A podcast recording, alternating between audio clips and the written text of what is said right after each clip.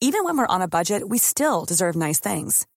Quince is a place to scoop up stunning high-end goods for 50 to 80% less than similar brands. They have buttery soft cashmere sweaters starting at $50, luxurious Italian leather bags, and so much more. Plus, Quince only works with factories that use safe, ethical, and responsible manufacturing. Get the high-end goods you'll love without the high price tag with Quince. Go to quince.com slash style for free shipping and 365-day returns. Noticias. ¿Qué tal? ¿Cómo le va? Estás a punto de escuchar Yo soy Javier Alatorre. las noticias con Javier Alatorre. La vamos a pasar muy bien. Comenzamos. No, de que es bonita, es muy bonita esa canción y seguramente, eh, bueno, saludos a, a Cintia y saludos a Carlitos Rivera. Eh, los dos tienen unas voces increíbles, los dos me caen muy bien y esta canción pues ya tiene sus añitos, no sé cuántos, nuestro productor que todo lo sabe, pero esa creo, Miguelón, que se oía en el radio cuando yo era chiquito. Entonces, pues Sin no duda. sé. No sé, ¿no? Sí, sin duda. Sí, Y sí, es- sí. y es sí, esa bonito. canción, esa canción con el gran Leodan. Hola Javier, ¿cómo estás? Primero que nada, muy buenos días a todos nuestros amigos. Sí, la verdad es que esas canciones que, fíjate, sigue sonando casi 50 años después. ¿Ya ves? 50 años después, esa pared de Leodan, que creo que todas las canciones de Leodan nunca van a pasar de moda, Javier. No, y pues aquí es una interpretación muy buena. Eh, no sé cómo hacen, no sé cómo hacen esta, esta mezcla, esta, esta colaboración, pero les quedó muy bien, porque pues Carlito Rivera tiene una voz increíble, más eh, esta canción que ahí llegó, que ahí llegó para quedarse. Bueno, pues muy bien, así lo saludamos con esa pared, ¿no? ¿Cómo dice la canción? A ver, déjeme ir tantito. Así deberían de decirse los políticos, ¿no? Cosas, cosas, este, no que andan agarrados del moco todo el día. Pues, ¿qué es eso? ¡Qué barbaridad! Mira, imagínate que se contestaran así como Pedro Infante y, y quién era el otro que, que se cantaban cosas, este... Jorge Negrete, Y el Jorge Negrete, el Jorge Negrete y el... dos así tipos de- de cuidado. Ándale, así deberían de ser los pleitos que van a ir increchendo, increchendo. Pero pues que ya no anden malhumorados, hombre. Les va a hacer daño, han de tener un costal de piedras todos los políticos Qué corajones. Imagínate el aliento a 20 que tendrán, ¿no? Pues sí, por andar haciendo corajes. No hagan corajes, señores de la política, aunque creo que ya están curtidos en eso. Creo que ya están curtidos, ya se les resbala todo. Hacen unos entripadón. A ver, Para esta novia no hay pena, pues va a tener buen marido. Porque pues no es cosa buena, por lo menos de apellido. Porque bueno, es, es muy buena esa, es muy buena esa película, la verdad, y, se quedan ahí en la memoria histórica. Pues mire, la verdad es que los políticos así deberían de, de serenarse tantito. Llevamos cinco años de unos entripados en Palacio Nacional, qué bárbaro. Y es que mire, todo esto se lo digo porque hoy le contestaron en Palacio Nacional a la Maru Campos. Saludos a Chihuahua, saludos a nuestros amigos que nos sintonizan por allá en Chihuahua, que andan con las bajas temperaturas. Y también este, eh, pues se pone muy bonito con las nevadas, nada más cuídese mucho. La única situación es la inseguridad que está desatada en Chihuahua y en todo el país, desatada. Entonces cada vez que hay un reclamo de algún gobernador, se enojan en México. Se enojan allá en el Palacio Nacional. No me andes diciendo porque no te va a ayudar y no sé qué. Imagínate, eh, pues los que se atreven son las gobernadoras como la Maru Campos de oposición o los gobernadores de oposición. Perdonen ustedes ya, estábamos aquí con, con un poquito de un poquito de tos. Entonces, ¿qué le decía? Los gobernadores de oposición sí dicen, oigan, este, échenos la mano, a- al ejército, a la guardia o algo, o algo por el estilo. Me queda claro que o no quieren, porque son de oposición, algo que a estas alturas pues ya no sorprende. Así ha sido, y, así es el juego de la política. ¿eh? Esto no es privativo de, de Morena. Todos los políticos es, ah, si no estás conmigo, eres mi enemigo, ¿no? Entonces, pura nada que te ayude y tampoco te va a mandar dinero ni nada. Cuando pues eso resulta contraproducente si eres el jefe del Ejecutivo o si eres pues un gobierno para todos los mexicanos independientemente de las simpatías políticas que puedan tener los gobernados. Tú ya dejas de ser líder de tu partido para convertirte en el jefe del ejecutivo de todos, pero pues la verdad es que en nuestro país no es así. No no y lo hemos eh, y lo hemos constatado.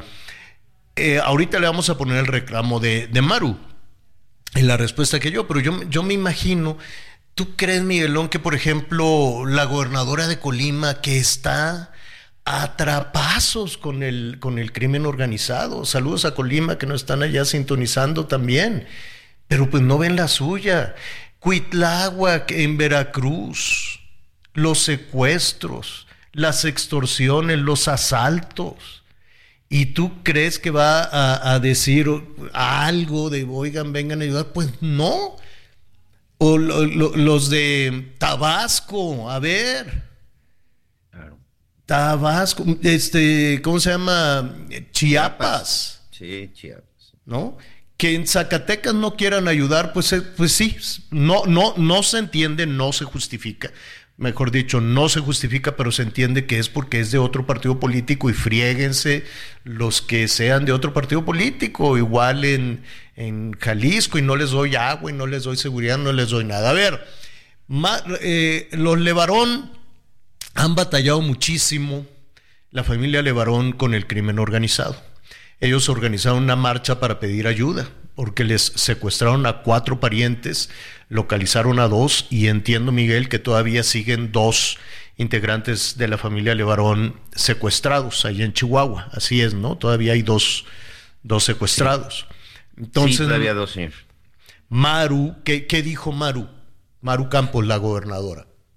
Bueno, pues el día de ayer, este, cuando iba llegando a un evento, fue por ahí cuestionada por un, este, por una reportera que le preguntaba acerca de cómo iba el caso precisamente de estas cuatro personas secuestradas, la situación de la seguridad.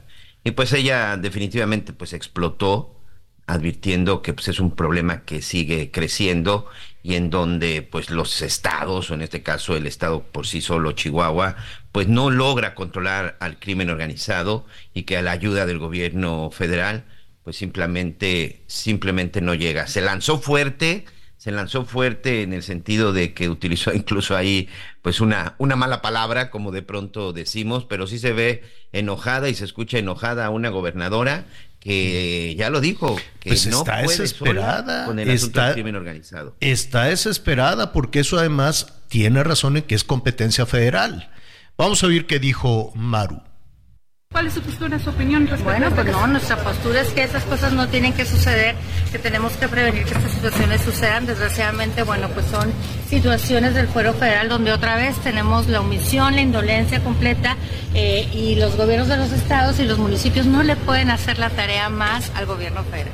Exigimos que el gobierno federal ponga atención a través de su Secretaría de Seguridad Pública eh, federal que ponga atención al estado de Chihuahua y que deje de ser omiso, si no es que decir pendejo, de lo que está sucediendo en el estado de Chihuahua. No es una situación del estado de Chihuahua, son delitos del fuero federal y tiene ya que el gobierno federal y el presidente de la República abrir los ojos a lo que está pasando en nuestro país. Bueno, y eso no cayó nada bien, el, el, el reclamo, así como lo escuchamos, pues digo, está pues está diciendo, a ver, esto es competencia federal, mande, échenos la mano. Y pues le contestaron feo, le dijeron que pues que no, que así no, que, que, que palabras más, palabras menos, la mañanera tiene su prestigio y que no, que no está para andar ayudando a los de la oposición. Vamos a ver. Nada, nada, nada, nada. No, cuando hay groserías no, no, cuando hay groserías no. No, no, ese es el lenguaje de otros. Y tampoco me quiero meter en asuntos. Antes, este, hasta se llegaba ¿no? a considerar progre buena ondita, progre buena ondita, ¿no? a los este, que decían groserías, y más si eran mujeres, y todo el mundo les celebraba. No, no, no hay necesidad de eso. Por eso no, no respondo a esas cosas. Y es también cuestión de la temporada, como hay elecciones. Bueno, pues esa pared, como diría Leo, de la elección, ¿va? Esa pared, ¿no? Así, mejor que le diga así en lugar de no, no te voy a ayudar, progre buena ondita. Mejor que le cante esa pared que no se para tanto. Aquí anda la Anita Lomelí. Guapísima. Ahorita vamos a, entrar al aire. Ven, aquí. Entonces, este, pues no, no la van a ayudar. Adiós, que te vaya bien. Y lo del progre buena ondita, pero aquí está la sillita. Sí, aquí está, aquí está.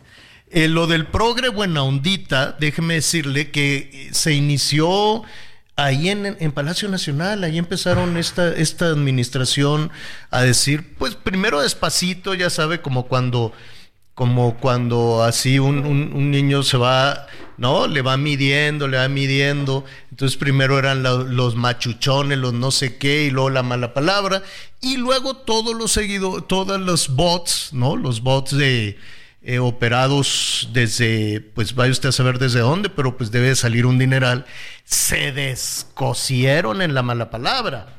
Entonces lo de la progre, lo del progre buena ondita se inició, si no me equivoco, pues en la actual administración.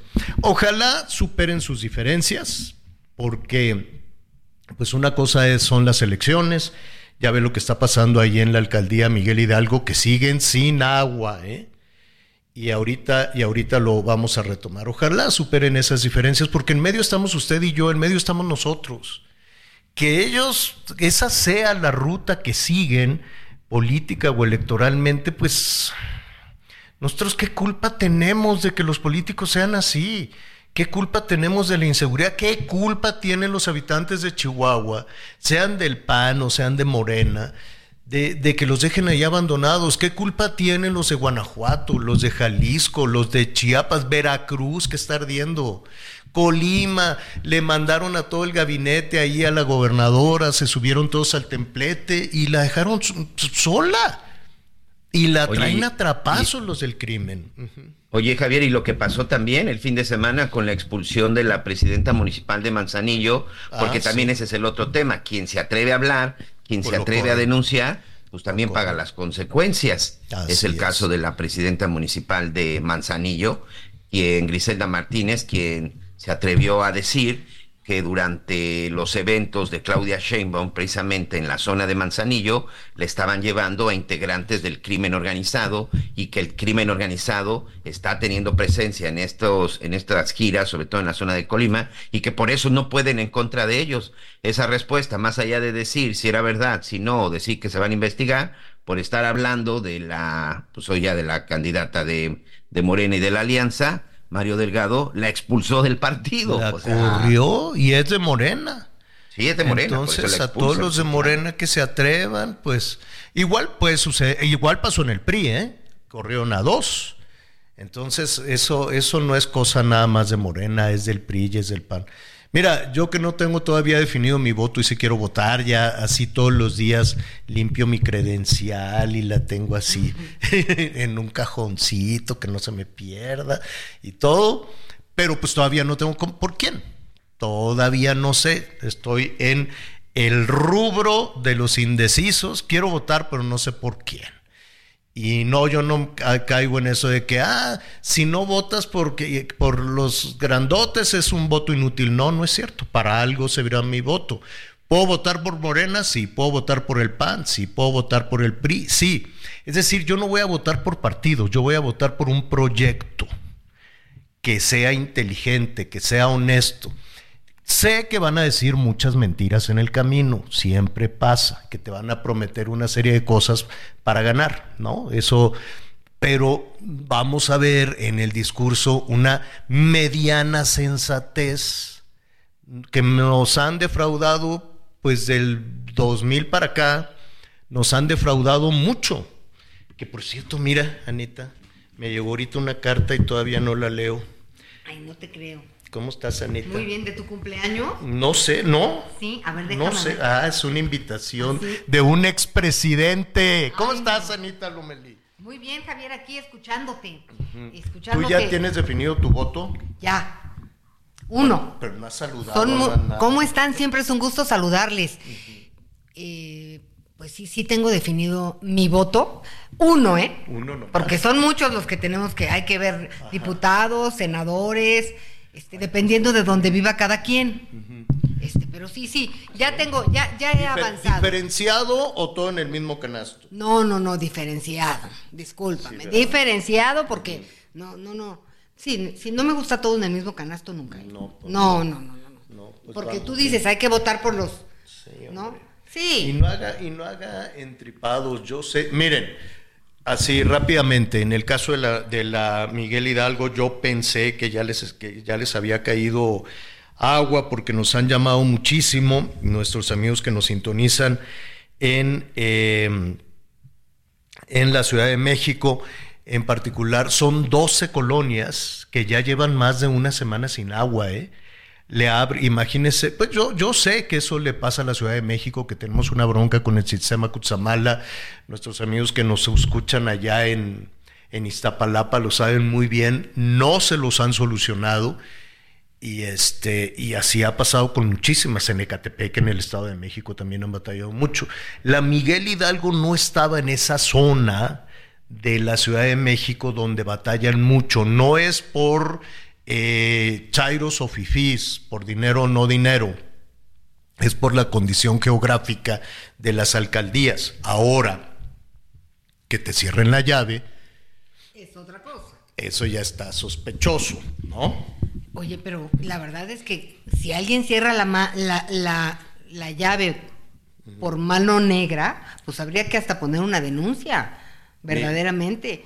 Nos Eh, está diciendo Mauricio Tabe, el alcalde de la Miguel Hidalgo, aún no se restablece el servicio de agua, seguimos igual, está llegando un poquito escasa agua a algunos eh, domicilios, pero vuelven a cerrar la llave. Eh, SACMEX, que son los responsables, dice falló, en unos procesos están atendiendo válvulas, ah, qué bueno, qué bueno que ya están eh, atendiendo la situación y que no sea un asunto electoral, porque ahí me parecería terrible, ¿no? Que le apostaran, a, ciérrales el agua a esos fifís para que sepan lo que se siente, ¿será por eso? Ay, no, yo no, no, no, no, me resigno a pensar que puedan conducirse servidores públicos, ¿no? Con esa prepotencia, con esa falta de responsabilidad. Oye, y hablando de, de este tema de los políticos y de las elecciones, ayer escuché algo que apapachó mi alma, por así decirlo. Luis Donaldo Colosio, que va como senador, ¿no? Allá en, El hijo de Colosio. Así es, dijo, la polarización le hace mucho daño a México. Yo voy a hacer ese contrapeso razonable que construya y que concilie. Un contrapeso que apueste por nuestras familias, por nuestras instituciones y por nuestra democracia. ¿Sabes qué? La palabra concilie es fundamental en este proceso. Pues eso nos dicen, siempre eso nos dicen y luego caen en, en, ¿En enfrentamientos? en enfrentamientos, porque, mira, de aquí, ya a mí me urge que sean las elecciones. Uno, porque se nos ve una etapa muy aburrida, que esperemos que sea rápida, la el montón de anuncios, uno peor que el otro, verdaderamente. Ya son cuatro mesecitos. Pero nadie, ¿por qué no harán un anuncio bueno? Se gastan un dineral, más lo que no reportan que se lo gastan así por fuera en los cartones de, de huevo el calvario. Entonces, eh, o bachoco, pues, para saludar a nuestros paisanos. Y nunca lo reportan y nadie sabe y nadie supo. No, pues fueron ciudadanos organizados que aquí me regalaron y no sé qué. Pero qué cosas tan feas. Vi el, el periférico tapizado, una parte, no sé si los has visto. Yo estaría, si yo fuera este alguno de campaña ahí de Morena, no he visto a la oposición todavía. Vi muchos de Morena. Saludos a Mario Delgado. Pero Mario, a- a- ahí sí agárralos a cachetadas, qué cosas tan feas te hicieron y luego te las van a cobrar, yo creo. Unos anuncios de lavados, no sé si los has no visto. los he visto. son de un color que ni es el, el, el del chaleco, ¿cómo se llama? El- ni es vino tinto, Ni es rojo, ni ni es es, ni es naranja, ni es nada. Entonces está del lavado así como para que es como ocre y borroso. Cuando tú vas a poner un anuncio, ponlo clarito para que se vea. ¿Quién te dijo que lo pongas borroso y con algo que no se entiende así? Este perrito es muy feliz, morena. Bueno, pues qué bueno que el perrito sea, ¿no? Qué bueno que el perrito sea muy feliz. Y luego morena, todo deslavado, así como, como yo dije, se los quitaron o llovió y se les escurrió, y luego que vi otro y otro y otro y otro, todo el segundo piso está lleno. Entonces, este, pero pues si ya, si tienes todos esos carteles, todos esos anuncios enormes, espectaculares, pues pon algo padre, que, que ya, ya gastaste, ya lo tienes. Pon algo que sea verdaderamente motivador. Yo me quedé pensando, qué bueno que es un perrito feliz. Pero nada más por eso votaría por Morena. Eso es, eso es todo lo que te da el talento para decir, este, eso va a ser, o, y luego tan, tan así ven la vida de triste y borrosa, porque es un anuncio así entre ocre y un color raro, amarilloso gris, dices, hoy, pues qué futuro tan gris. No, no, no sé, yo les diría, ¿sabes que No te voy a pagar nada.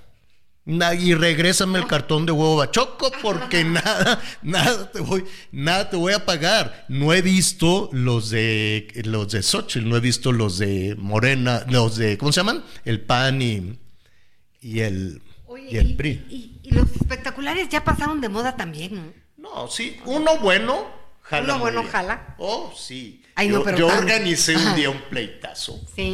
¿Cuál?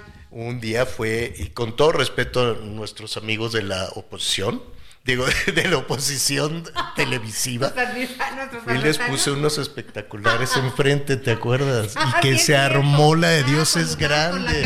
Sí, me acuerdo, y tu saco acá, ah, me acuerdo. Se armó la de Dios es grande. Entonces sí se puede. Lo que les falta es talento. Oye, Miguelón, rápidamente, antes de que nos correteen, debes estar feliz porque Javier Hernández va a debutar Ah, en tu equipo. No me digas, no, por supuesto que no. ¿Ya vas a estar diciendo malas palabras como la Maru Campos? ¿O qué Sí, no me estés provocando, Javier Alatorre. No, por supuesto que no. O sea, las Chivas, digo, qué bueno por el Chicharito que se venga a retirar a- en las Chivas, pero si los aficionados de las Chivas pensamos que el Chicharito es la solución para No. la mala racha que tiene nuestro equipo, no, hombre, pero por supuesto que no. Digo, qué bien por él, pero por la afición, seguramente muchos. Yo nunca he sido fan del Chicharito, sinceramente. Mm. Este, pero la verdad es que seguro venderá muchas playeras, pero como aficionado de las Chivas, no, no creo que sea la solución. Oye, rápidamente, este, confirmado que de la familia Levarón, de las personas secuestradas de la comunidad de Levarón, ya las cuatro están libres, Javier. Ah, qué Ya bueno. la- las cuatro ya se encuentran, ya se encuentran libres, me están confirmando, gente cercana a Adrián, Levarón. Adrián Levarón. Qué bueno. Ah, cómo han batallado los Levarón. Y mira, al como cuánto le van a pagar al Chicharito, ¿se sabe? O, o bueno, en un Pues país mira, como el nuestro, en, este, un país en como el nuestro. Pues O es a que no- bueno, no, ya porque todo se publica. Pues yo creo que sí va a andar alrededor de unos 2, 3 millones de dólares al año, sí. Al año. Ondi, hay que dedicar. ¿Todavía estamos en- a tiempo de ser No, futbolistas? no. Bueno, No creo. va- vamos a una pausa, volvemos. Conéctate con Javier a través de Twitter, arroba javier-alatón. Sigue con nosotros. Volvemos con más noticias. Antes que los demás. Todavía hay más información. Continuamos. Las noticias en resumen.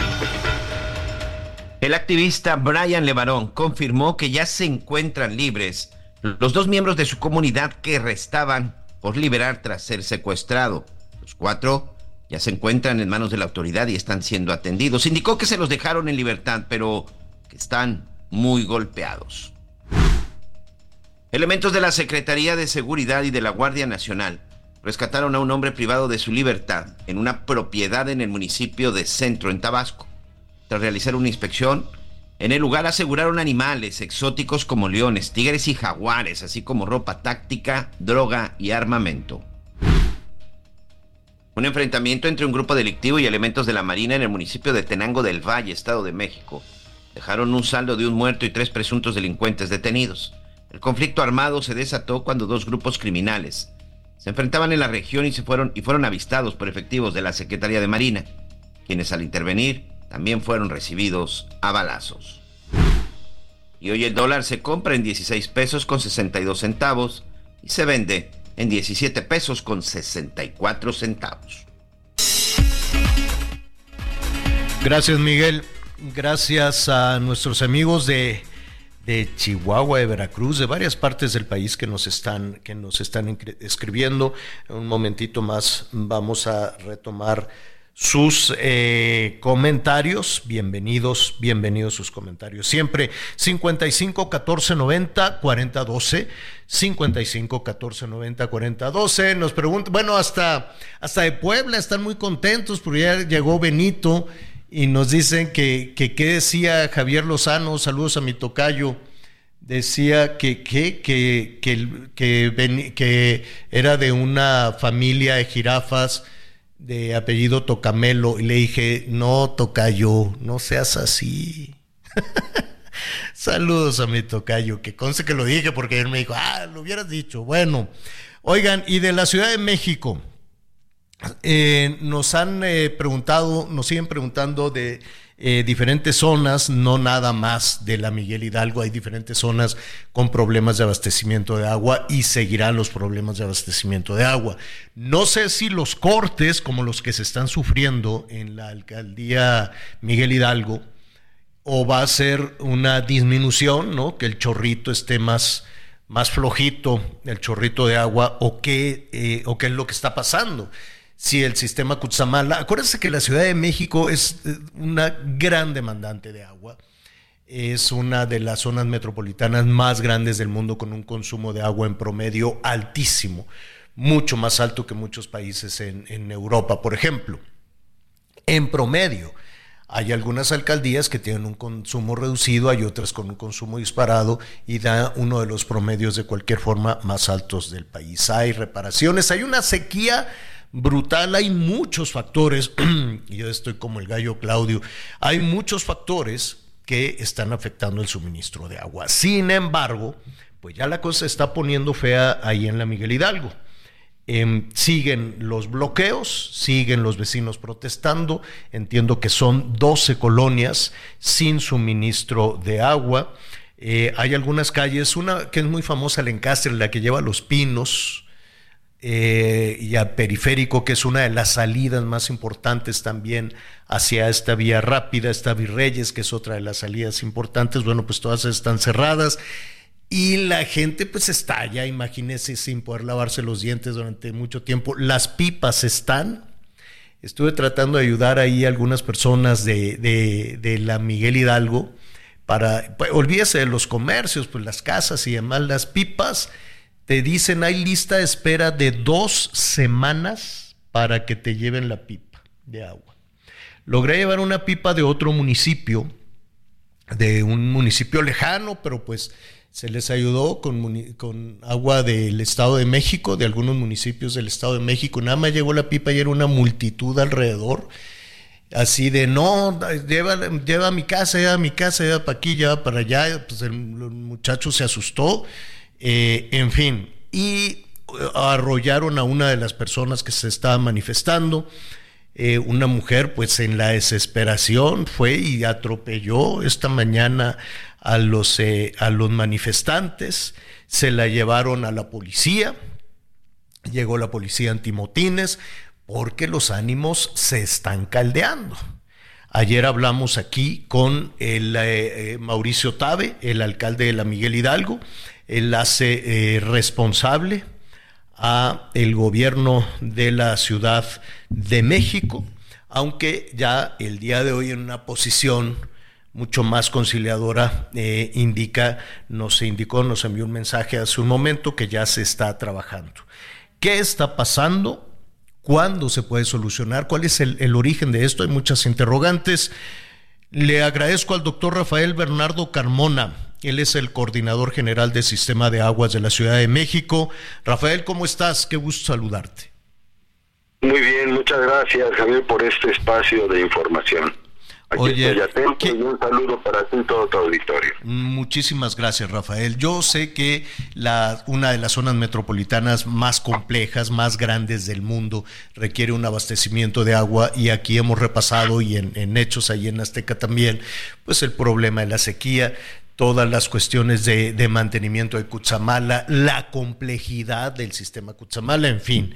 Pero antes de, de ir a esa parte, ¿qué, ¿qué, está pasando en particular en la Miguel Hidalgo? ¿Es verdad que les cerraron la llave en particular a esa alcaldía? No, mira, no, no es así, de ninguna manera. Nosotros no um, trabajamos para castigar a una u otra zona de nuestra ciudad.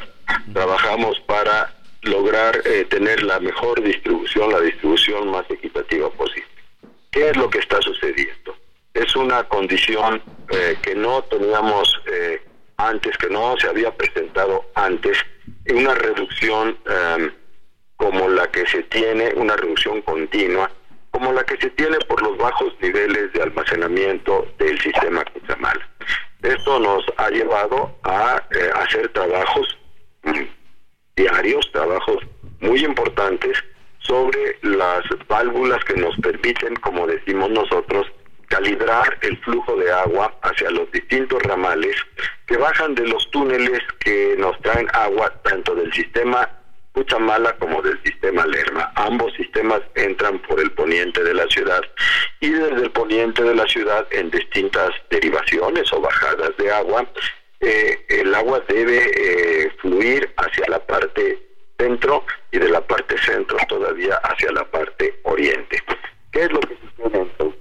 Esta condición especial, esta condición actual de los flujos de las cantidades o volúmenes de agua que entran por el poniente de la ciudad nos ha eh, impuesto condiciones diferentes que estamos eh, atendiendo de manera continua todos los días para lograr esta distribución eh, equitativa a lo largo y ancho de nuestra ciudad.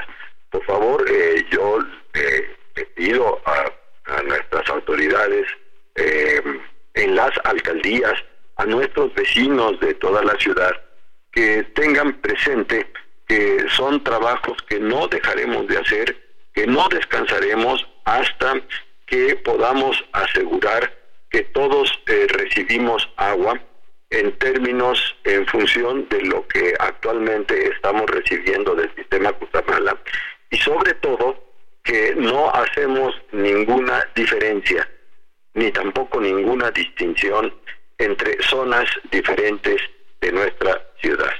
Así que, eh, como ya se mencionó hace un momento, tú este, lo acabas de mencionar, hemos eh, logrado ya tener un mejor comportamiento.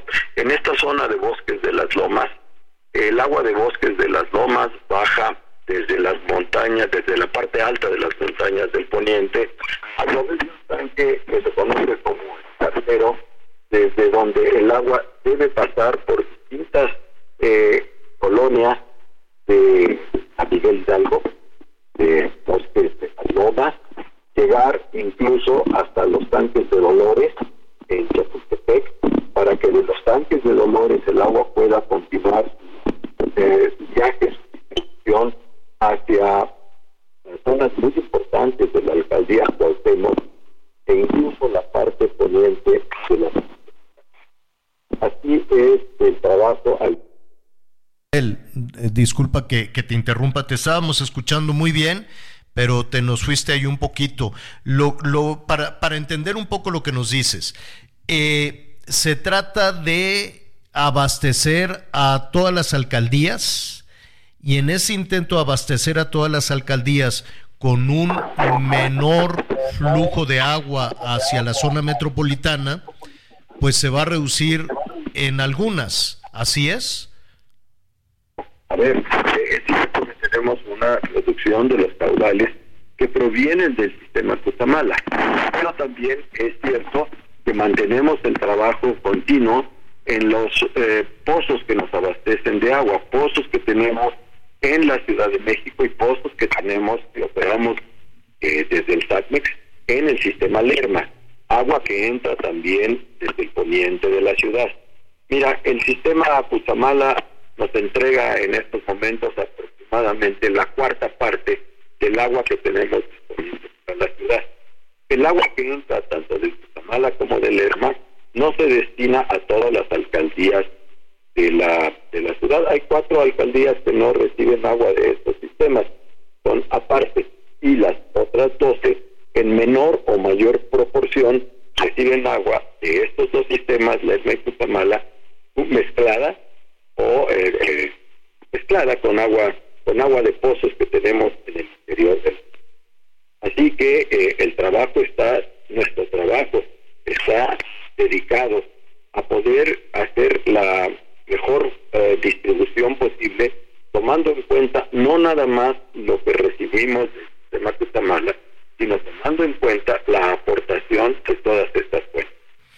Dime, eh, eh, ¿cuándo se normalizaría? No sé si en algún punto podemos hablar de, de, de, esa manera, no sé si normalizar es que recibieran la misma cantidad de agua que el año pasado, ¿O cuándo les va a caer agua, aunque sea un chorrito? A ver, a ver, a ver. Este, yo lo quiero expresar de la siguiente manera. la, eh, esta idea de cuándo se normalizaría, yo la divido de la siguiente forma. Normalizar en el sentido de recibir las mismas, eh, los mismos caudales, los mismos volúmenes que recibíamos en años anteriores del sistema Cutamala, pues es algo que no, que no conocemos, que no podemos eh, pronosticar dado que la información que tenemos del Servicio Meteorológico Nacional nos indica que posiblemente pudiéramos tener un año de lluvias escasas como las que tuvimos en los años anteriores, 23, 22, 21, 20.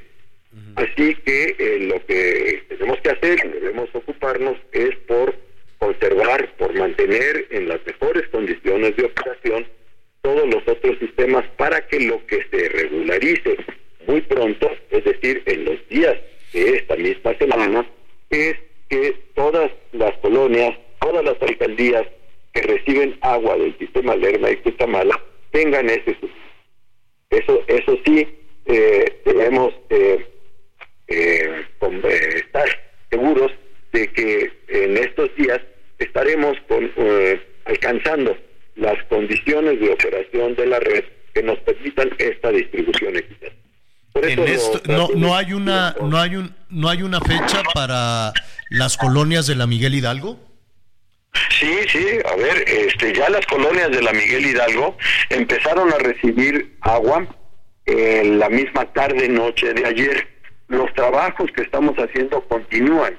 Tenemos eh, operadores tenemos brigadas de trabajo en la Miguel Hidalgo continuando con esta revisión, con este ajuste de las válvulas para que eh, continúe el día de hoy, el día de mañana, esta regularización en la entrega de agua.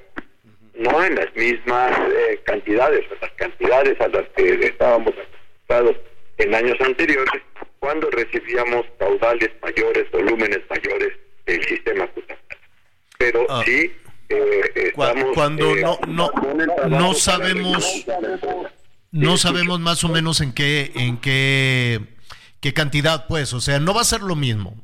Vamos un poco para aclarar. No va a ser lo mismo hay un problema de sequía el, el, caudal ha disminuido, la presión de, del agua pues seguramente va a disminuir, hay que aprender a cuidarla, hay que aprender también, hay que tener una, reforzar la, cultura del agua. Ahora, no será igual que el año pasado, pero sí caerá agua hoy, mañana. Sí, claro, sí, sí, hoy, mañana, hoy es miércoles, mañana, el viernes, eh, lo que nosotros tenemos eh, estimado es que el viernes tengamos ya continuidad en la entrega de agua. Con estas presiones menores, pero eh, eh, ya continuidad en la entrega de agua para estas colonias eh, que tuvimos, en donde tuvimos problemas en los días anteriores. Pero quiero decirte, mira, también lo, siguiente.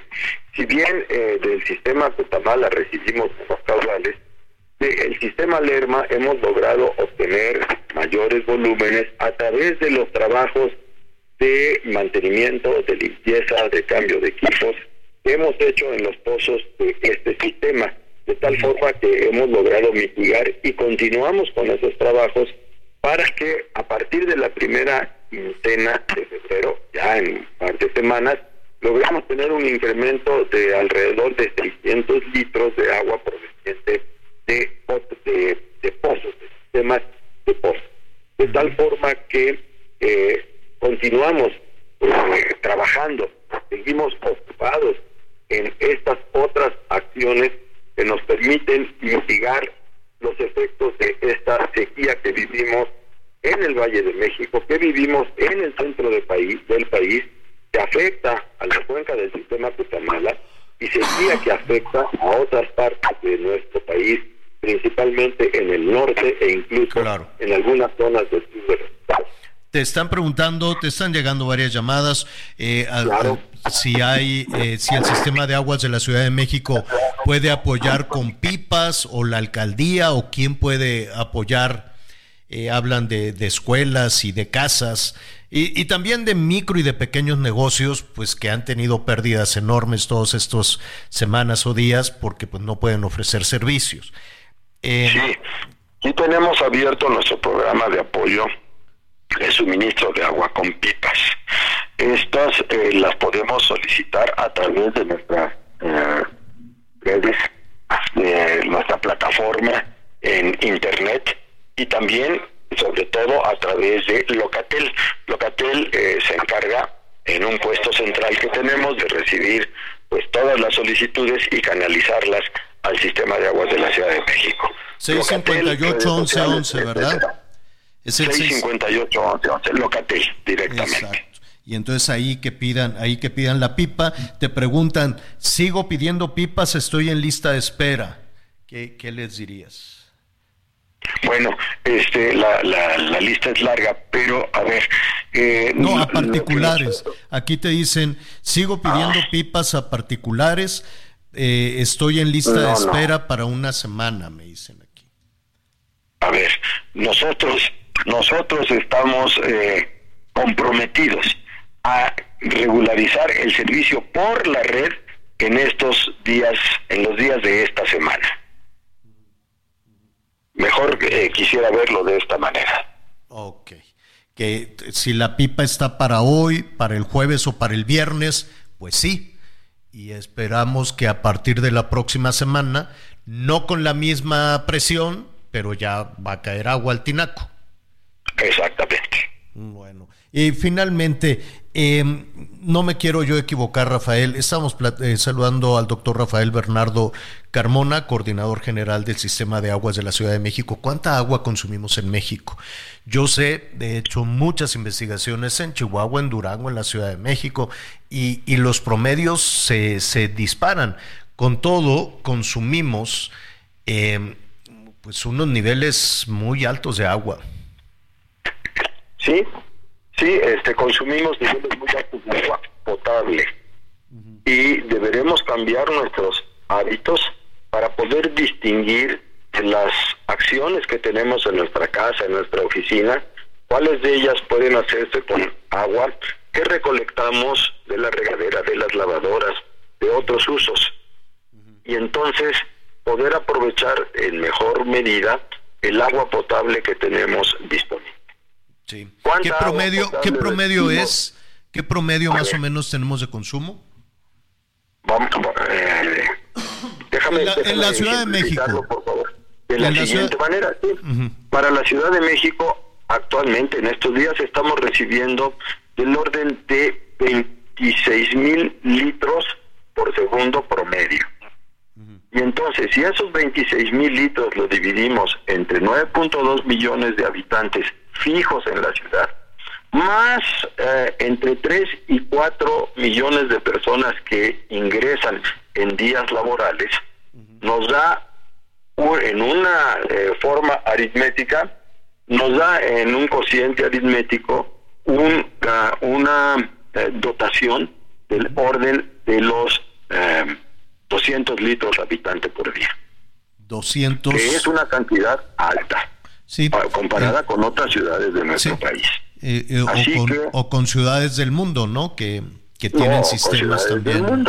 Sí, Así que sí tenemos la oportunidad de que con un cambio en nuestra cultura del uso del agua, pues eh, claro. podamos y más apoyo. y, y, sabes qué, Rafael, también es cierto que eh, vamos a ver si en la siguiente administración este, que ya tenemos estos procesos, eh, me, encantaría escuchar de quienes han levantado la mano por gobernar en la Ciudad de México o a nivel federal, la presidencia de la República, tuvieran esta, esta um, asesoría tuya, ¿no? De decir, miren, el problema es este, ¿no? Y yo le hubiese invertido, a mí si me preguntan, yo le hubiese invertido más al sistema de aguas de la Ciudad de México presupuestalmente eh, yo sé que tú no lo vas a decir, pero el, dinero es importantísimo en la infraestructura, en la limpieza, en el mantenimiento, en el desarrollo de nuevos proyectos de, hídricos, creo que, no, sí, hídricos creo que es la palabra que se utiliza. Este, en, yo sé, elegir es renunciar, ¿no? Y se pueden elegir otras cosas, pero el agua es, es urgente y, y, a título personal de pronto nos de pronto no se ve, ¿no? Y parecería, ah, pues el agua la manda Diosito, no hay que mandarles presupuesto. Pues cómo no, urge muchísimo. Pero de eso si no tienes inconveniente, te invitamos la próxima semana y hablemos de esos proyectos y hablemos de las cosas que deberían o que deberán sí o sí tomar en cuenta quienes ganen los procesos electorales, ¿no? Javier, dos cosas muy rápidas. En primer lugar, agradezco mucho tu invitación y la tomo en cuenta para la próxima semana. Y aquí también, en respuesta a tu comentario inicial, estoy totalmente abierto para poder eh, comentar con quien vaya a tener, a darle continuidad a la administración en la ciudad, a la administración en el sistema de aguas del Valle de México, en donde sea, a eh, participar con mis comentarios, con el apoyo que se me solicite de manera abierta, de manera totalmente técnica, dedicada a la solución de pues las condiciones que claro, estamos que no sea que no sea un asunto partidista porque allí está el zapotillo que, que, que, dejó no pendiente todo Jalisco el Bajío Guanajuato ahí está el cuchillo que lo inauguran una vez y otra vez ahí están los sistemas de riego de Sonora de Sinaloa es decir, hay, hay, hay, tenemos enfrente una urgencia que ojalá se, se, escuchara a los expertos, a los que están batallando, a los que tienen que dar la cara, a los que tienen que dar las soluciones,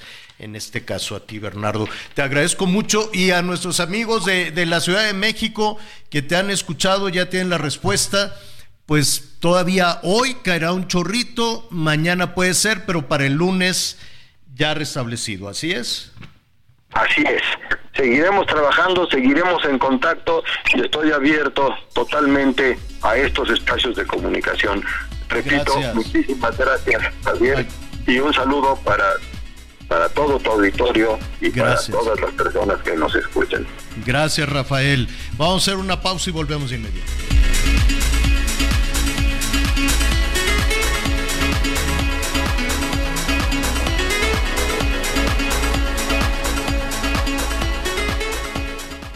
Conéctate con Miguel Aquino a través de Twitter, arroba Miguel Aquino. Toda la información antes que los demás. Ya volvemos. Todavía hay más información. Continuamos. Las noticias en resumen. El INEGI dio a conocer que la inflación durante la primera quincena del 2024 se ubicó en 4.90% luego de que el índice nacional de precios al consumidor presentara un incremento del 0.49% respecto a la quincena anterior. En la misma quincena, pero de 2023, la inflación fue del 0.46% y la anual de casi 8%. La Fiscalía de Coahuila determinó que Jennifer N., de 25 años de edad, es la responsable de arrollar un grupo de aficionados de Rayados de Monterrey, que se encontraban afuera del estadio. Millions of people have lost weight with personalized plans from Noom, like Evan, who can't stand salads and still lost 50 pounds. Salads, generally, for most people, are the easy button, right? For me, that wasn't an option. I never really was a salad guy. That's just not who I am. But Noom worked for me. Get your personalized plan today at Noom.com. Real Noom user compensated to provide their story. In four weeks, the typical Noom user can expect to lose one to two pounds per week. Individual results may vary. Corona de Torreón. En el incidente murió una persona y hay nueve heridos. Cuatro de ellos todavía permanecen hospitalizados. Policías de la Ciudad de México detuvieron a Andrik Pavel por el homicidio de un automovilista el pasado 14 de noviembre en la colonia Narvarte de la alcaldía Benito Juárez. El joven aseguró que cometió el crimen por un conflicto vial con la víctima. Y detuvieron en Chiapas a Sergio y Manol N., quien era buscado en el Estado de México por agredir a su pareja sentimental el pasado 12 de enero en el municipio de Nicolás Romero la Fiscalía Mexiquense abrió una carpeta de investigación en su contra por el delito de feminicidio en grado de tentativa. Bueno, muchísimas gracias. Ay, gracias, gracias por sus comentarios. Sí, quedarse un día sin agua, Miguelón, no sé si te ha pasado. No, bueno, recuerda que yo vengo de la alcaldía de Iztapalapa, señor. Claro. Y sé lo que es no un día, quedarte semanas sin agua. No, es terrible y andar correteando la pipa y llenando tambos y, así sucede en todo el país. Yo recuerdo que en Durango, saludos a Durango, en algunas comunidades, pues mira, la gente le, alcanzaba hasta de cuenta para tener 8, 9 litros. Y con eso para todo, para beber, para cocinar, para lo que sea, en la zona de Krill, que ahorita por allá también anduve, en Chihuahua, no, hombre, pues tienen que estar escarbando y escarbando y luego les cae la autoridad. ¿Por qué hiciste un pozo? Pues porque tengo sed, ¿no? O los productores de Sonora, ¿por qué andan haciendo pozos? Pues porque se necesita el agua para darles de comer. Entonces, pues la burocracia los persigue y la gente anda sin agua.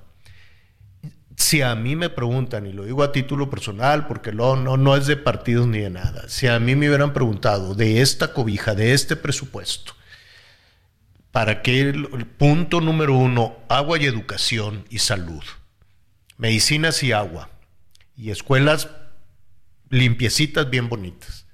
Ya después, si sobra, ando haciendo líneas aéreas y ya si sobra, ando haciendo el, el, tren turístico y si sobra, ando haciendo todas las demás cosas estas.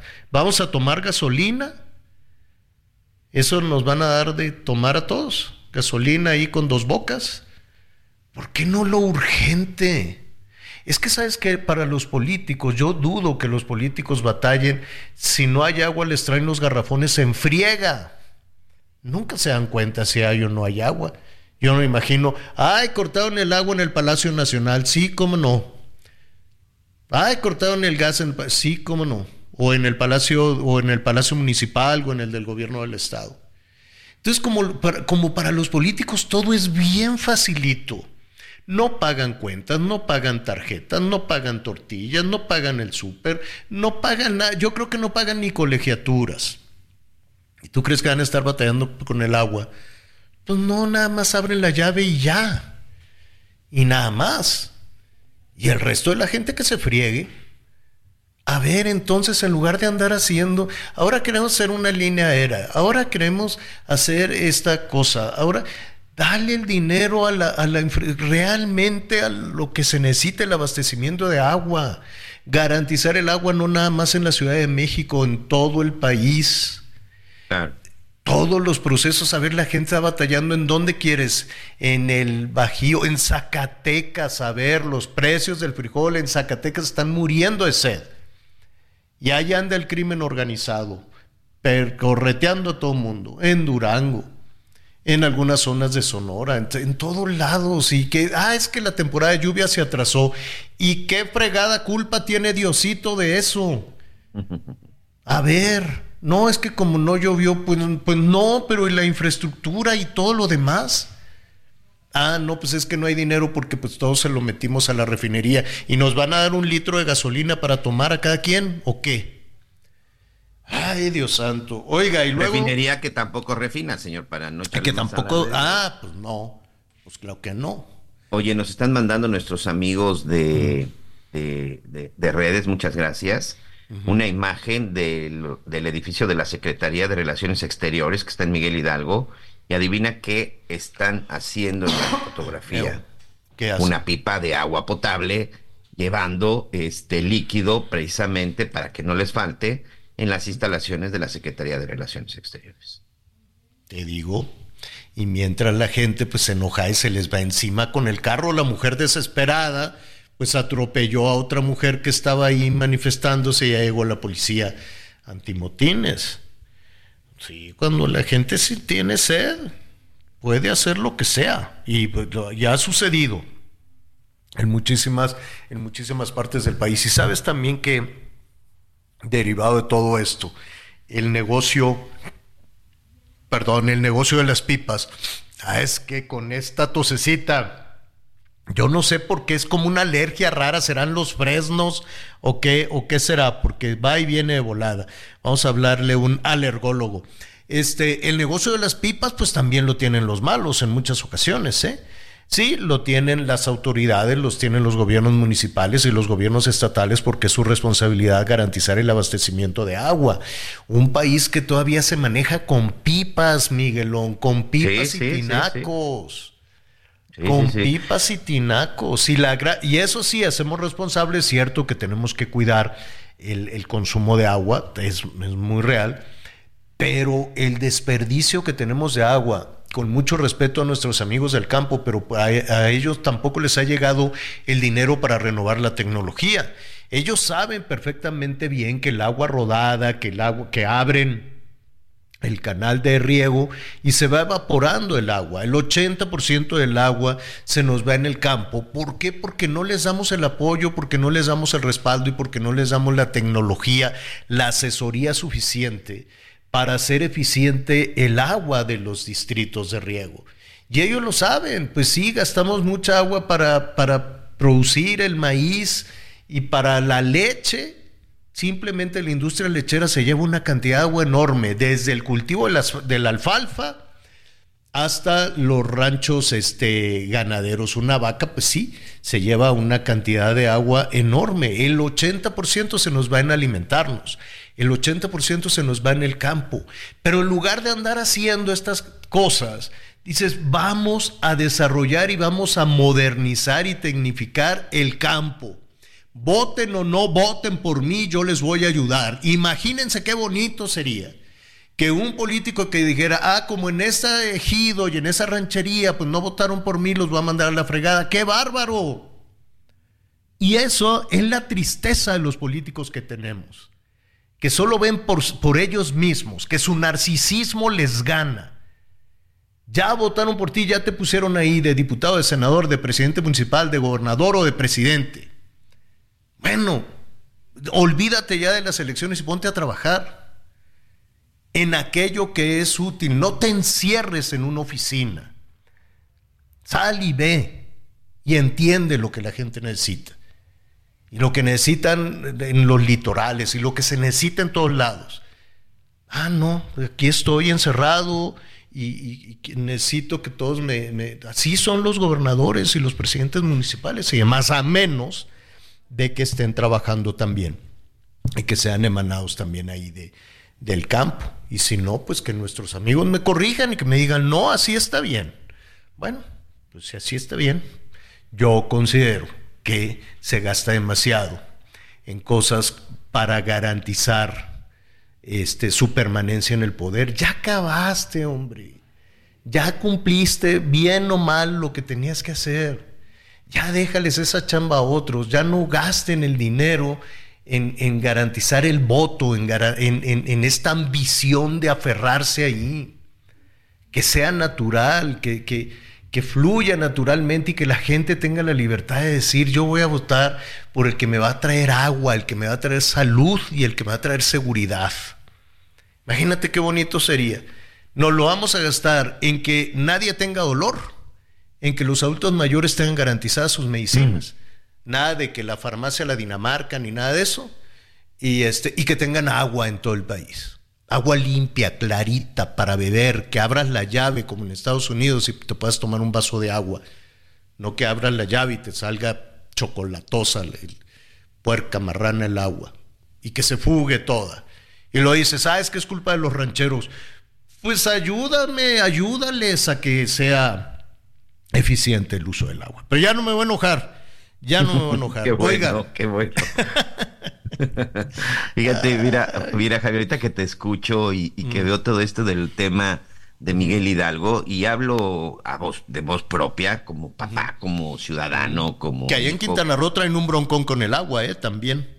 Y, y además se, se, viene un problema terrible que eh, en estos días hay que platicar de lo que han estado encontrando ya los ambientalistas, los científicos y la gente que ha revisado, porque ahora sí ya se les permitió, en su momento no había manera de poder ingresar a ver lo de las obras del tren Maya, que han estado localizando unos pilotes de acero rellenos de concreto. En los Javier, perforaron los cenotes. Así es. Perforaron los lugares en donde son estos ríos subterráneos considerados únicos y los más grandes en el mundo y donde depende el abastecimiento de agua del sureste del país.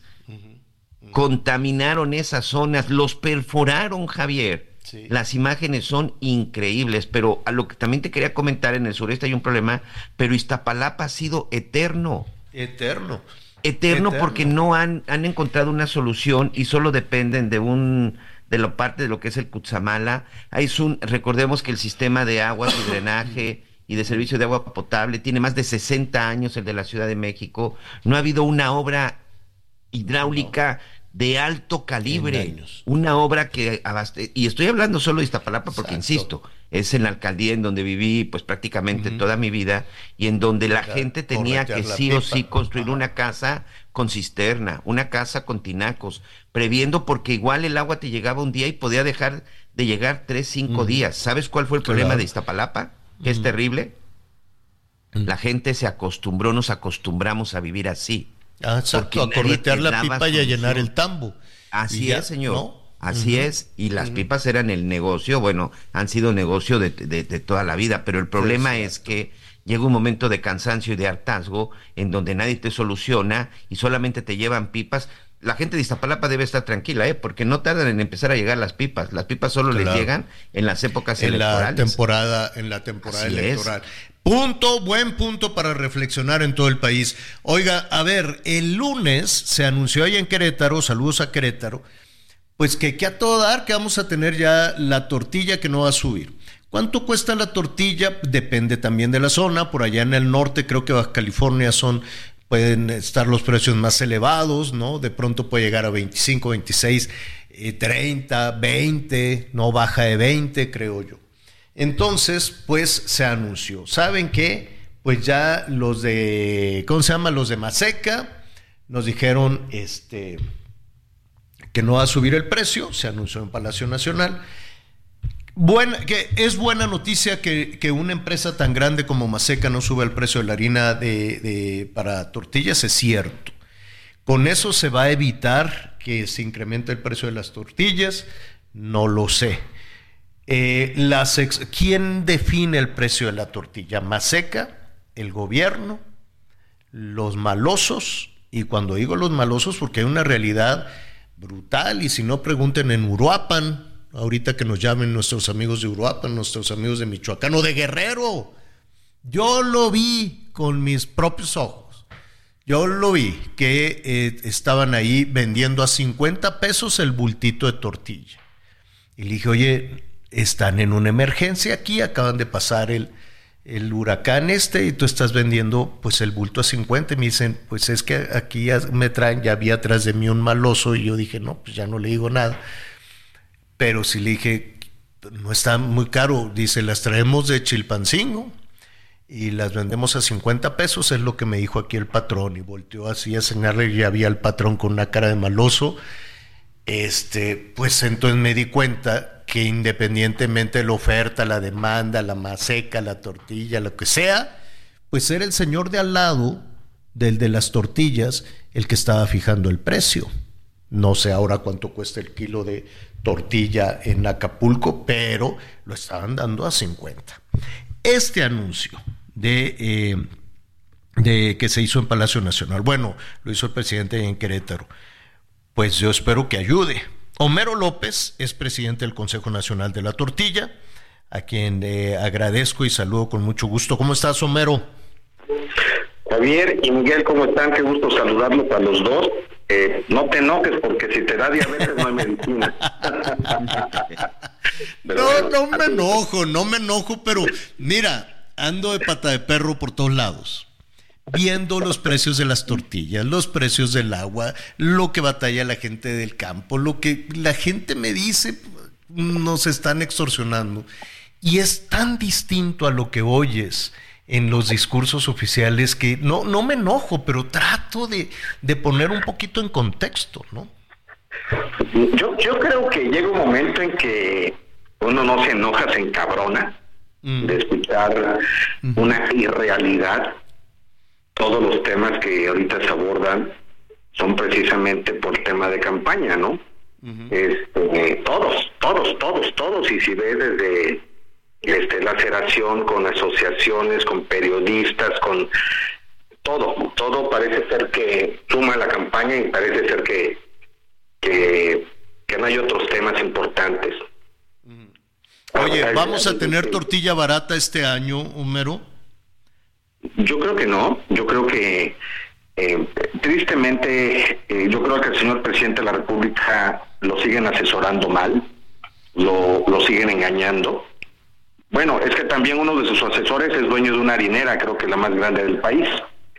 Entonces hay que recordar, hay que hacer historia, Javier y, y Miguel, que en la historia de la tortilla nunca nos habían sacado de la canasta básica. Si tú ves el listado de SADER de los productos de la canasta básica, desaparecieron a la tortilla y metieron a las harinas, ¿no?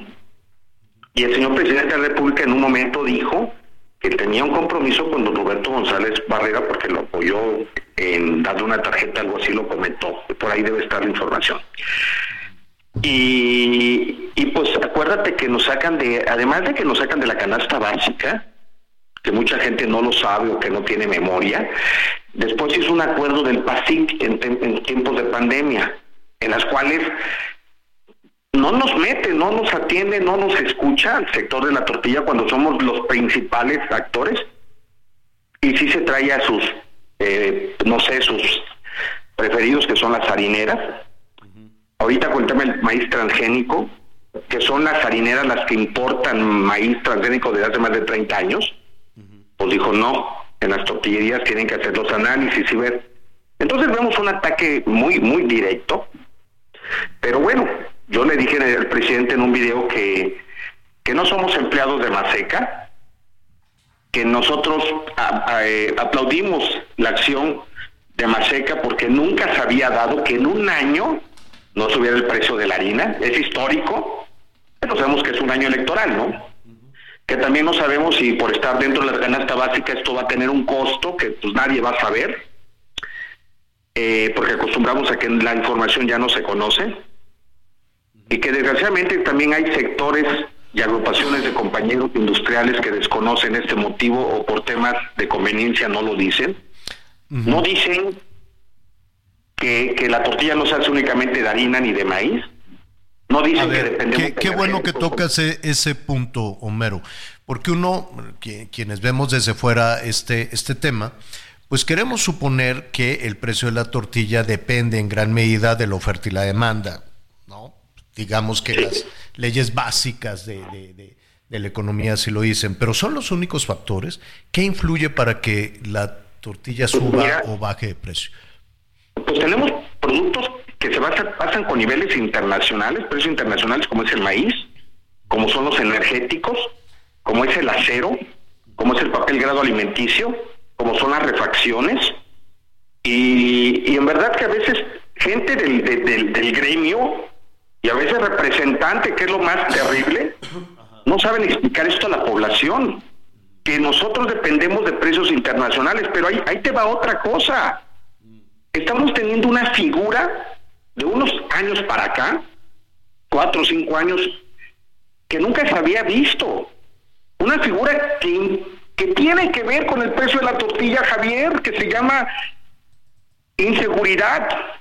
Hoy en muchos lugares de la República... ¿Te, refieres a las extorsiones? Sí, claro. Una, hay que hacer mención que no son los grandes cárteles que la gente imaginaría, te juro que no, porque hay lugares donde hay una presunción de influencia de muchos cárteles que son los lugares que son más tranquilos. Yo le voy y les pregunto a los compañeros, oye, ¿te extorsionan? No, pero aquí está tranquilo. Oye, me voy a otro estado, de, de los que conocemos, Sinaloa, Jalisco, Sonora, son lugares donde están tranquilos. No son los cárteles, no son los señores, son la delincuencia local que al ver una un vacío de, seguridad, ya lo vimos en el Estado de México. Eso yo me lo habían reportado desde hace años. Pregunta con empresas gaseras cuánto tienen que pagar ellos para entrar a una zona. Pregunta a las harineras, los que traen el maíz, los que el huachicol como nunca.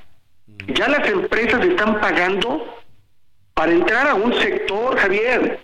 Tenemos extorsiones. A ver, a ver, para, para entender, porque debe de ser un negocio muy, muy, muy demandante. No sé si, si sea lo suficientemente rentable, ¿no? Respecto a todo lo que tengas que, a todo lo que tienes que batallar. Pero pues en Uruapan cerraron, dijeron ya hasta aquí llegamos. Este, hay denuncias ahí sí de, de, de crimen organizado de la familia michoacana que efectivamente pues les pone, les cobra cuotas, les cobra, y no nada más a las tortillerías, a, los expendios de pollo, a los expendios de huevo. Yo me quiero imaginar, si una persona que tiene un expendio de pollo, una persona que tiene una o dos tortillerías realmente se hace millonario, como para que le caigan encima con tanta extorsión. Eh, Mira, Javier, hay, hay que reconocer un esquema. El sector de la tortilla tiene una sobreexplotación del 348%. ¿Qué significa sobreexplotación? Pues que hay 300 veces más tortillerías que lo que lo que es necesario para México. 300 si México más? tener 48 mil tortillerías, hoy, según INEGI, hay 110 mil, ah, pero según nosotros pasan 135 mil por la informalidad. Por eso estamos teniendo un programa que se llama Démosle la vuelta a la tortilla, donde estamos pidiendo que todos vayamos a la formalidad, a la legalidad, porque hay competencia desleal. El sector de la tortilla, perdón la expresión, perdóname, pero es un y ya te imaginas. Pero esto les conviene a las autoridades, les conviene a las harineras, porque hay cosas que se hacen que les convienen a las harineras porque se retira tortilla que no se vende, que eso te lo tienes que pagar a una harinera. Es un tema muy profundo. Pero hoy tenemos una sobreexplotación de tortillerías. Por eso se dan muchos, muchas cosas inadecuadas dentro del sector.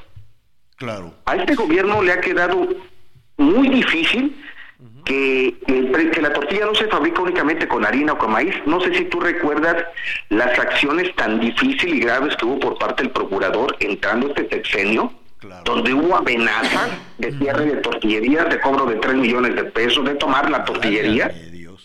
Entonces, ha sido difícil, como lo mencioné, nunca habíamos visto a un gobierno tan alejado del sector. Tenemos una secretaria de Economía que tiene secuestrada la, a la, la secretaría, que no te atiende, que no te escucha. Hace poco una explosión en, en Puebla con un tanque de gas, gracias a Dios no murió nadie. He buscado entrevistarme con Laura Vázquez Alzúa, la directora de Protección Civil, no te escucha, no te responde. Entonces tenemos, no tenemos están, están, a la deriva y con todo y eso, los buenos propósitos de que no suba el precio se ve lejano. Homero, se nos vino el tiempo encima, pero te invito a continuar con el tema y vamos a partir de los 135 mil negocios y qué se puede hacer con eso. Por lo pronto te agradezco mucho, Homero. el precio de la tortilla y punto. No es más rica quien empieza el precio de la tortilla en nuestros negocios. Somos nosotros. Así es. Gracias, Homero. Seguiremos con el tema. Un abrazo. Un abrazo muy fuerte. Vamos a unos anuncios. Volvemos. Conéctate con Miguel Aquino a través de Twitter. Arroba Miguel Aquino. Toda la información antes que los demás. Ya volvemos. Todavía hay más información. Continuamos.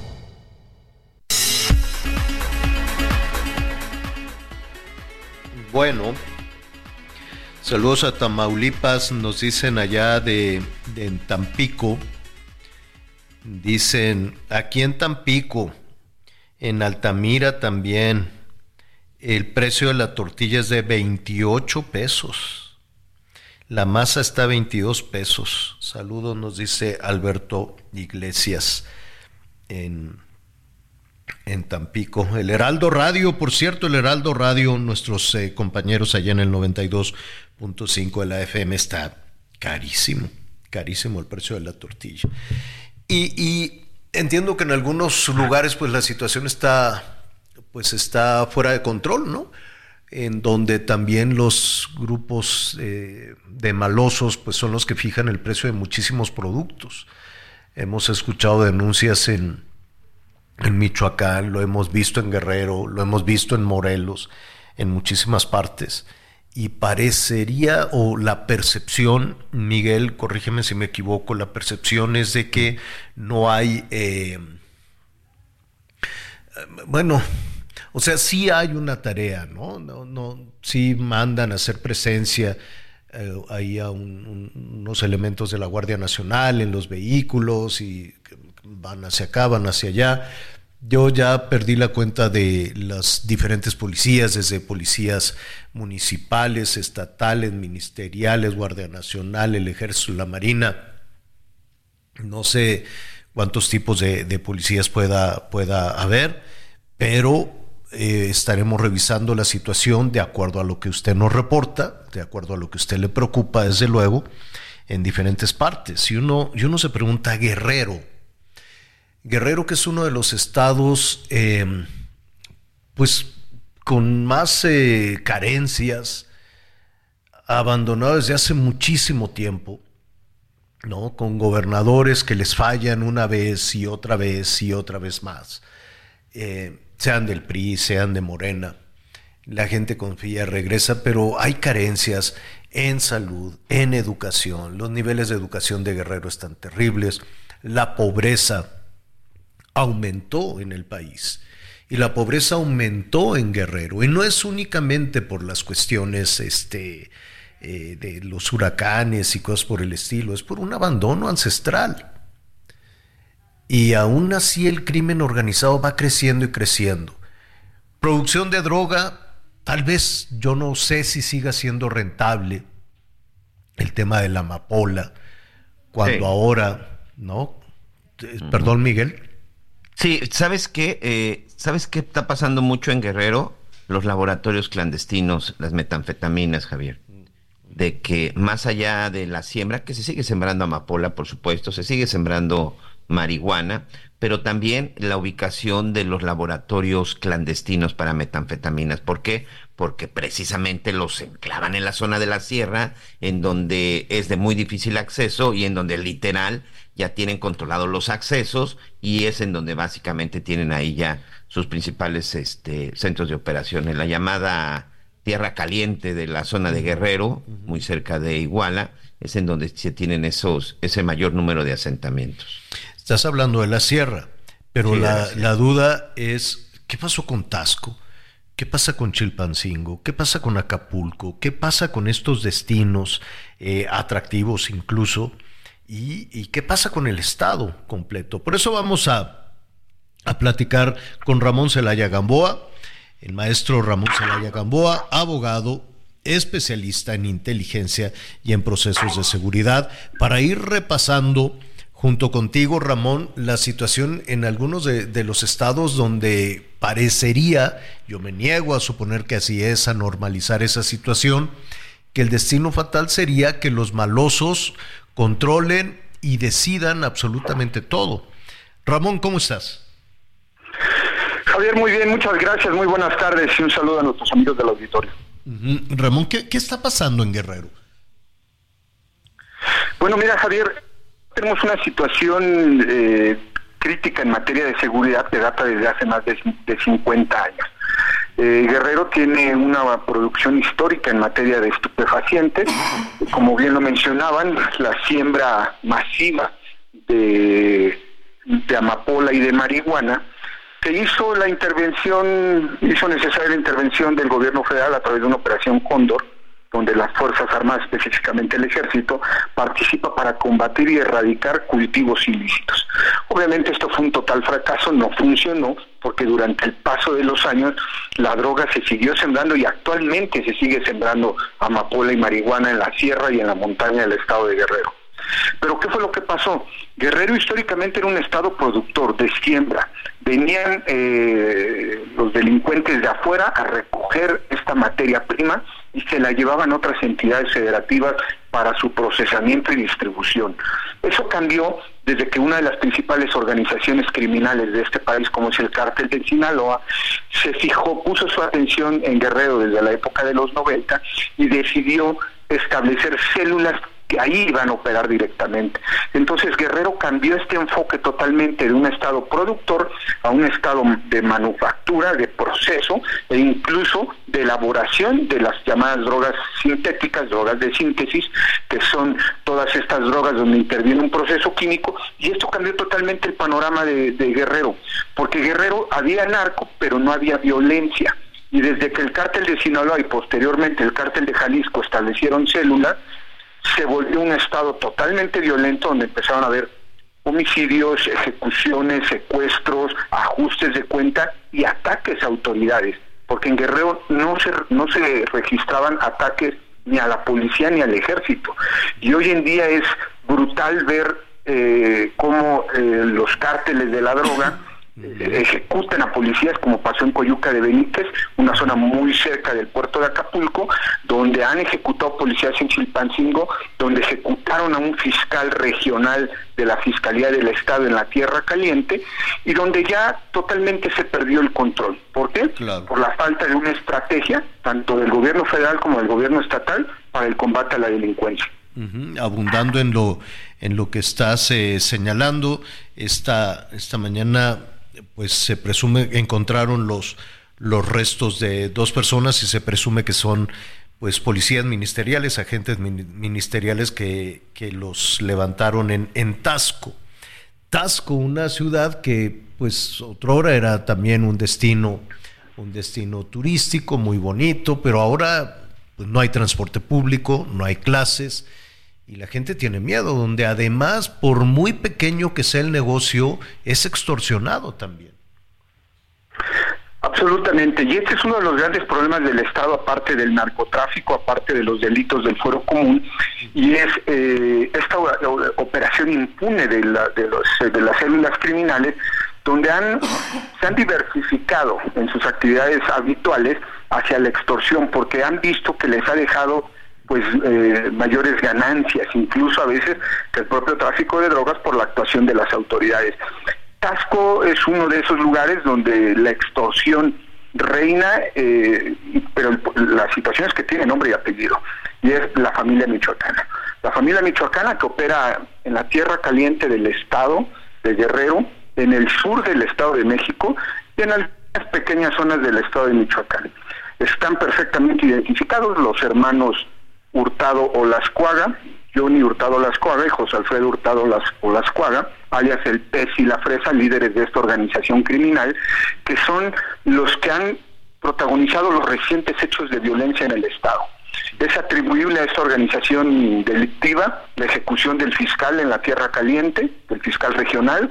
Eh, fueron células de esta organización criminal en Tasco que presumiblemente fueron los que secuestraron y posteriormente asesinaron a los policías ministeriales y los que rigen y dominan los designios de la tierra caliente en su totalidad.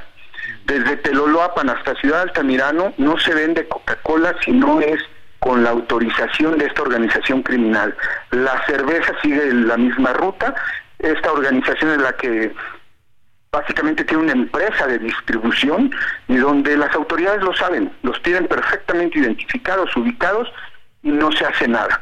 ¿Cuál es el problema? Que bueno, pues le atribuyen a veces que es un delito federal, competencia obviamente de la Fiscalía General de la República, en algunos otros, como los homicidios o la extorsión, tendría que caber competencia de la Fiscalía del Estado, y pues eso no, ¿Y no hay, y no hay complicidad, no, no, no hay complicidad porque parecería como un destino fatal. Estamos hablando, estás señalando que desde hace 50 años se vive toda esta, toda esta situación que va en aumento, que va en aumento, que va creciendo.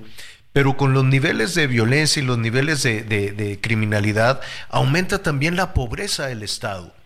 Yo, yo, yo me pregunto, por ejemplo, Acapulco devastado, que todavía no se recupera, donde todavía hay cerros de basura, de concreto, de pestilencia, de lo que tú quieras, donde batallan, tienen que ir a Chilpancingo, comprar un poquito para poder abrir ahí su negocio. Son negocios que, que, que están haciendo un esfuerzo, pero tampoco creas tú que les deja dinero para llegar a la quincena y pagar las nóminas de tres o cuatro empleados.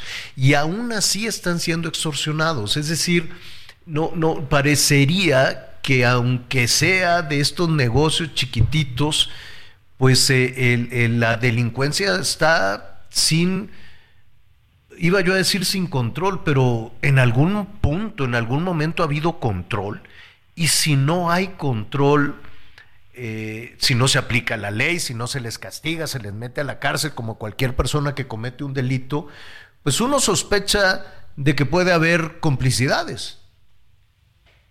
Absolutamente. Fíjate que ese es el punto central de toda discusión. ¿A qué nivel llega la complicidad de las autoridades en Guerrero con los delincuentes? Y fíjate que es, interesante porque se ha documentado un alto grado de infiltración política y de corrupción política con las organizaciones criminales.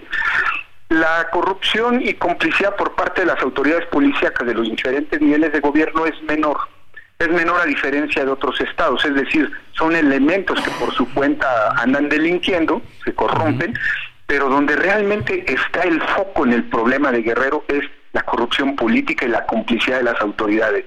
Incluso recientemente el gobierno federal en la Tierra Caliente lanzó un operativo para tratar de, detener a líderes de la familia michoacana en esta región y pobladores de varios municipios de la Tierra Caliente, incluso con presencia de presidentes municipales en funciones de esta región, bloquearon la vía de acceso para impedir la, el arribo y la actuación de las Fuerzas Armadas. Entonces, ha sido muy documentado, está más que claro que los políticos de diversos partidos son los que están protegiendo a las organizaciones criminales y por eso la gente se siente eh, pues pues se siente desvalida, se siente desprotegida, porque ya no es el tema de la, del ejército, de la marina, de la policía, de la fiscalía, es el tema de los políticos del Estado que en mayor o menor medida han efectuado pues actos de complicidad. Y fíjate que mencionabas Acapulco, Javier, y Acapulco es el municipio más violento del estado. Desde el 2018 a la fecha se han registrado 3.475 víctimas mortales, eh, siendo el principal municipio más violento del estado y donde el, el, tema de la operación de los cárteles es más descarada. ¿Por qué? Porque es un destino turístico a nivel nacional, incluso internacional, y porque controlar las costas del Estado, como la Costa Chica, eh, pueden no nada más eh, permitir el, tráfico de armas, sino, incluso, eh, perdón, el tráfico de drogas, sino incluso el tráfico de armas. Entonces, es Acapulco, el municipio más violento, es Tasco, es Chilpancingo, que se lo disputa esta banda de los Tlacos que opera en el municipio de Tlacotepec de la, en la Sierra, y la banda de los Ardillos que opera en el municipio de Quechultenango y en la zona central del estado. Entonces, Chilpancingo vive bajo azote de estas dos organizaciones criminales, Acapulco operan 13 organizaciones criminales en todo el estado y tienen presencia en Acapulco, y la familia michoacana que prácticamente opera impunemente en la tierra caliente del estado de Guerrero y en el sur del estado de México, en Tejupilco, Lubianos, tiene una actuación descarada y entonces va brincando de un estado a otro. Entonces, por eso es que se burlan de las autoridades porque cometen algún crimen en Guerrero y se pasan al Estado de México y viceversa. Mm. Ramón, pues es, es un asunto muy complicado este escenario, este escenario que nos estás este, señalando y yo me imagino, por ejemplo, en el caso de Acapulco con la reconstrucción, que va a ser una tarea enorme, que en algún punto se tiene que, empezar. Dudo que sea de, una iniciativa municipal, ¿no? Porque se la ha pasado diciendo incluso la presidencia municipal, regaña a la gente, le dice, no tengo dinero, ¿cómo quieres que te quite la basura de ahí? Me dice, no, no tengo un, centavo en lo que dice la presidenta municipal, alguien tiene que empezar y cuando empiece, pues no sé si va a ser tan bien, muy apetitoso para el crimen organizado controlar el cemento, la varilla, el ladrillo, la pintura, los clavos, es decir, como ha sucedido en Quintana Roo, como ha sucedido en el Estado de México y en, Morelos, en muchos otros lugares, donde pues el control incluso de quién sí, quién no, quién trabaja, quién no trabaja, qué sindicato, qué organización, qué empleados, pues quede también en manos de, de los malosos. Y Acapulco debería ser nuestro ejemplo claro, pues después de la destrucción que ocasionó Otis, para poder recuperar el control. Hay, hay una presencia masiva de guardias nacionales, más de 10.000 elementos, pero que no estamos viendo un cambio significativo porque recientemente han ejecutado eh, personas sobre la costera Miguel Alemán, donde está la presencia de las mayores bases de operaciones de la Guardia Nacional y pues algo no está funcionando. Los criminales están aprovechando los apoyos en enseres domésticos, en entrega de despensas, para exigir pues sus cuotas y, pues seguir operando impunemente. Ellos fijan el precio del huevo, de la tortilla. Los tortilleros de Acapulco viven bajo el azote de, de estas bandas de delincuentes que se dedican a extorsionar, pero incluso el sector turístico restaurantero de bares no ha no, no se ha salvado de esta cuestión y llegan gente que se dice pertenecer a estas organizaciones a extorsionar a los empresarios, a los restauranteros, con la amenaza de quemar eh, pues sus negocios o incluso ejecutarlos, como se ha dado en algunos casos, si no acceden a esto. Entonces, debería de ser Otis eh, nuestro principal motivo y ejemplo para poder recuperar Acapulco, no nada más en el tema de la infraestructura urbana y servicios, pues sino también de todas estas organizaciones que se han aprovechado durante años y se han enquistado en la estructura eh, incluso gubernamental del Estado, pues para poder operar impunemente en el Estado. Ahí viene el otro tema que nos gustaría platicar contigo más adelante, Ramón, las elecciones y la decisión, ¿no? ¿Qué, qué, qué, tan, eh, qué tanta influencia, qué tanto fuerza qué tanto poder tienen estas organizaciones para definir los resultados, los resultados políticos, sobre todo en la parte, aquí lo hemos dicho, más débil, que son los municipios, ¿no? Los 2.500 municipios en el país. Pero de eso, ese será otro tema para platicar contigo. Muchísimas gracias, Ramón. Es el maestro Ramón Celaya, Celaya Gamboa, abogado, abogado penalista y especialista en inteligencia y procesos de seguridad. Gracias por tu comentario, Ramón. Muchas gracias, Javier. Con mucho gusto y un saludo a nuestros amigos del auditorio. Aquí estaremos atentos para así, de clarito, así, clarito estamos viendo por qué Guerrero y así estaremos revisando de acuerdo a lo que usted, de acuerdo a lo que usted nos indique, dicen nuestros amigos de Chiapas, Miguel, oigan, volteen a vernos, claro, Claro que volteamos y claro que estaremos también escuchando todo lo que nos tengan que decir. ¿Cómo vamos con los comentarios, Miguelón? Pues muchas reacciones en este sentido de la, de la violencia y esto, pero ¿sabes qué? Eh, de la información que mencionabas de los agentes ministeriales, efectivamente fueron localizados eh, dos cuerpos en un paraje cerca de la zona de Taxco.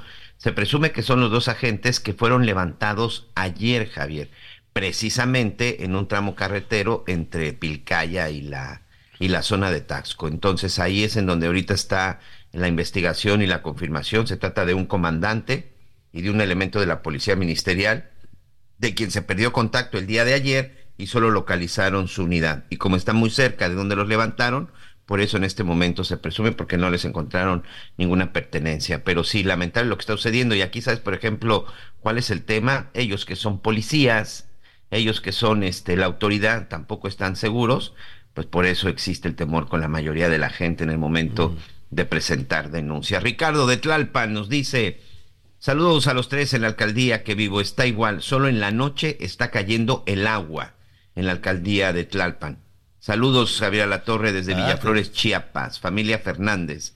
Es un gusto escuchar tus programas todos los días. Mándanos un saludo. Dios te bendiga. Saludos mucho a la familia Fernández. Con mucho cariño a los Fernández. ¿En dónde? ¿Villaflores? En Villaflores, Chiapas. Mira, aquí también. María de los Ángeles González de la alcaldía Miguel Hidalgo. No es cierto lo de las pipas. Dicen que no hay. Tuvimos que contratar nosotros ya una particular. Y también aquí nos mandan nuestros amigos de Catepec, la gente reaccionando con el tema del agua y nos mandan un video. Esta fuga lleva años, cada que abren la válvula es el tiradero de agua. Llevo reportándolo y solo arreglan una parte. Así lógico que se seguirán abriendo otras fugas. Esto es en Tepeolulco, Santa Clara, Ecatepec, nos dice Alejandra Loyola. Recordemos que también la gran, una gran cantidad de agua potable se pierde por las fugas que no son tratadas a tiempo. Javier, también en la alcaldía Cuauhtémoc están quitando el agua casi diario. Al parecer, dice, bueno, este, aquí nos dice nuestro amigo Felipe, se la están acabando los migrantes que invadieron esta alcaldía. Ellos tiran ¿Cuál? y desperdician ¿Qué alcaldía? mucha agua. Cuauhtémoc, señor. En la Cuauhtémoc. Ah, sí, La la, de Sandra se Cuevas. convirtió ahí en un en un destino de, de migrantes. En ocasiones están ahí en, en la calle, ponen sus campamentos y pues muchos negocios, negocitos, restaurantes chiquitos, grandes, lo que sea, pues ya se les ha complicado porque algunos ya ves que están en la banqueta después de la pandemia, ¿no? Y entonces si tenían ocho mesitas, pues ahora tienen 14 mesitas, lo que tú quieras. Pero pues ahí en la banqueta donde están las mesitas ponen su, su tenderete, pues todos los migrantes hacen ahí sus necesidades o aprovechan un poco de que la gente está ahí en la terracita del restaurante, oye, me, me- ¿qué, qué estás comiendo? ¿Me das tantito? ¿No? Entonces se ponen, tienen hambre, pues, tienen hambre, están tratando de llegar hacia los Estados Unidos, lo entiendo, pero también entiendo el malestar de, de los empresarios que entre que no hay agua, entre que hacen el esfuerzo y luego les caen, este, pues la gente no va.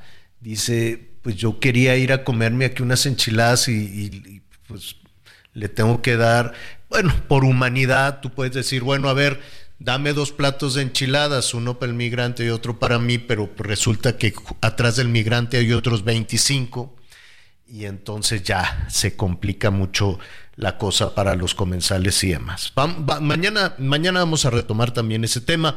Eh, rápidamente, ahorita Oye, seguimos, nada más, pero nada más sí, rapidísimo, dime, dime. Rapidísimo. Ciudad Madero, Tamaulipas, que por favor mandes felicitar al señor A Héctor. Germán Segura. Claro, pues Ayer es lo que yo quería. cumpleaños y todos Por- los días nos escucha Giovanna y su familia. Yo quería ponerle las mañanitas al Héctor Germán con farafara, con todo. Seguramente ayer, ¿qué, te, mira, te han de haber puesto un platón de gorditas de Doña Tota, o no sé, ¿qué te, qué, te dieron? Hay que preguntarle a la Giovanna qué te dio. Y tus hijos, Ana y Adrián. Felicidades allá en Ciudad Madero, Tamaulipas, tan bonito. No, y pues ya es la hora de la comida. Sí me quedé un poquito con la duda. ¿Qué, qué, cómo, ¿Cómo celebraron, Héctor? Ya mañana, ya mañana nos cuentas. Oiga. Tortas de la barba, dice Leo, que se llaman.